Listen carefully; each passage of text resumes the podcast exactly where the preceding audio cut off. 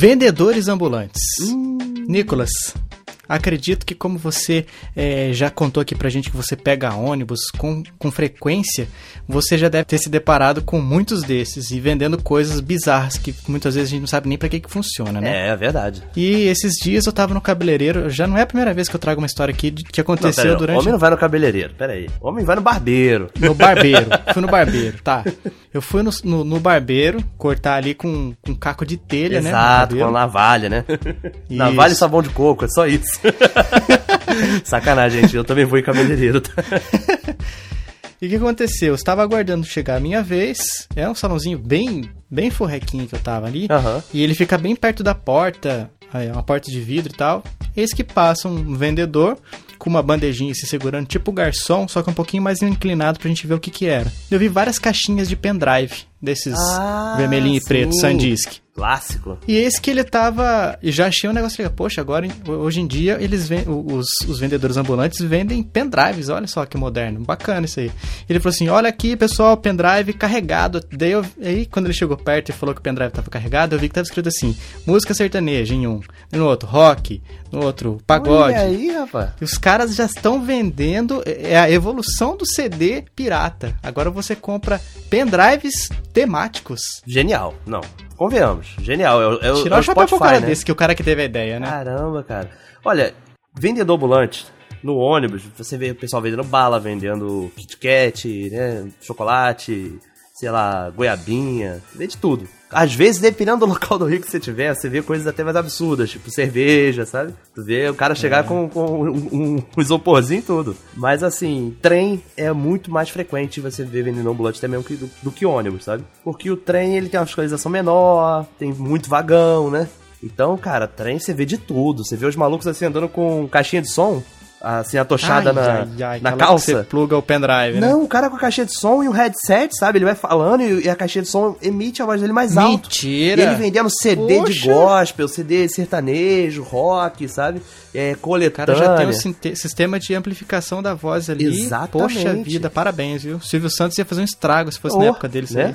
Caramba, é, é surpreendente, surpreendente. E, e aqueles apetrechos que você não sabe pra que, que serve, e também os apetrechos que não funcionam. Meu pai sempre cai nesse, cara. Carregador de celular, eu duvido que funcione. Não, coisa assim, de tipo, Olha só, olha só, meu amigo. Agora a sua vida ficou muito mais fácil. Repara só esse objeto. Aí o cara puxa assim um negócio de plástico meio branco, enfia no abacaxi, gira e sai abacaxi fatiado. Tu, pô, esse daí é bom. Aí meu pai compra. Chega em casa, não faz nada ao objeto, cara. tu pega o abacaxi e encosta nele, sabe? Tipo assim, podem se beijar Quebra. agora, sabe? E Nada, nada acontece. força, força lá, não, não, não dá, cara. A última vez que ele tentou, esmagou o abacaxi inteiro, sabe? Não funcionou. Essa aí é uma nova modalidade de mágica de rua, Mágica né? de rua, Que é um negócio que só funciona na mão do cara ali. Sim, exatamente. Um negócio que eu, você comentou também aí do pessoal vendendo bala, chocolate. Quando é isso aí, eu vejo que a pessoa, tipo, que tem aquelas pessoas que vêm e falam assim, poxa, eu tô precisando, tal, desculpa atrapalhar, tal, vem toda na educação.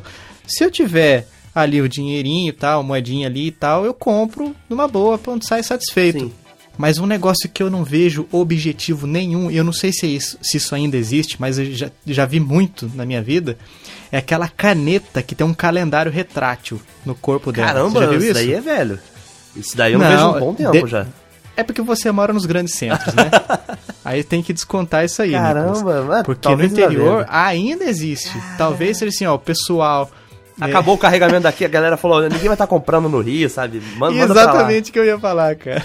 Venderam para os vendedores ambulantes daqui do, do, do interior. É. Porque, cara, é um negócio que só funciona aquela vez. O cara mostrou pra você, poxa, legal. Quando ele voltou, já não tá funcionando mais. Quando você pega, comprou, você, você comprou, beleza, ah, legal, deixa eu ver Aham. aqui. Não, não tá funcionando mais. Quando você olha pra frente pra devolver pro cara, o cara desapareceu.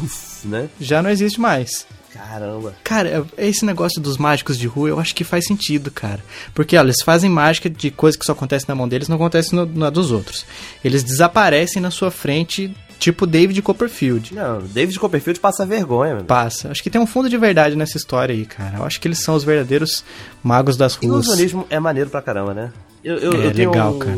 Um certo, assim, apreço, sabe? Eu, já te- teve uma época na minha vida que eu decidi estudar ilusionismo, sabe? Hum. E eu só não. Eu só acabei não virando um bom ilusionista porque eu era muito crente, né, na mágica. Não que eu achasse que realmente era mágica, mas eu achava que era truques muito bem elaborados. E os grandes truques, na verdade, são coisas muito simples. E aí eu não me convencia de, daquilo, sabe? E se você não acredita naquilo, cara, como você vai conseguir convencer outra pessoa, né? Você tem que ser muito canastrão. Aí não vai. Então eu não conseguia, sabe? Porque, por exemplo, o que eu mais gosto são as mágicas de levitação. Uhum. Levitação de objetos, sabe? Eu acho, pô, é incrível, né? Quando você faz aquilo ali. Então, quando eu comecei a estudar mágica de levitação, fiz cursos e tal, e eu vi o quão tosco que era, sabe? Eu pensava que vinha um cabo daqui, algo dali, né? Que ia ser algo mega complexo. E não, às vezes era uma coisa muito tosca. Aí eu ficava sem graça, falava, não, não vou conseguir fazer isso, não dá pra ninguém, sabe? Ninguém vai perceber, porque o mágico, ele, te, ele tem você na sua, na, nas mãos dele, né? Uhum. O grande lance da mágica é o misdirection, que é o cara conseguir te puxar a tua atenção para algum lugar. E, cara, o que ele faz é algo muito ridículo. Senão, os truques são muito ridículos, sabe? Então, você tem que confiar muito naquilo para você fazer. Senão, se você não confia, e por isso que eu acho que eu não, não dei certo. É, o Jonatas tá numa onda dessa de fazer mágica, com moeda, ele tá fazendo umas bem legais com moeda, com baralho. Aí. Pena que aqui é áudio, porque senão ele fazia uma pra gente, pra Né? gente ver aqui, mas, mas não, não tem como, infelizmente. Mas é, é um negócio legal, olha só, a gente tava falando de vendedores, descobriu que eles, descobrimos São que eles são mágicos, os né? mágicos das ruas, falamos de mágica, e é isso aí. É assim que funciona, assim que, assim que, que a gente broca. Tá aí, exatamente. Vamos tentar ser, ser mágicos, pelo menos pra convencer a gente de que a nossa vida não é. não é tão ruim assim, né? é isso aí. Até mais.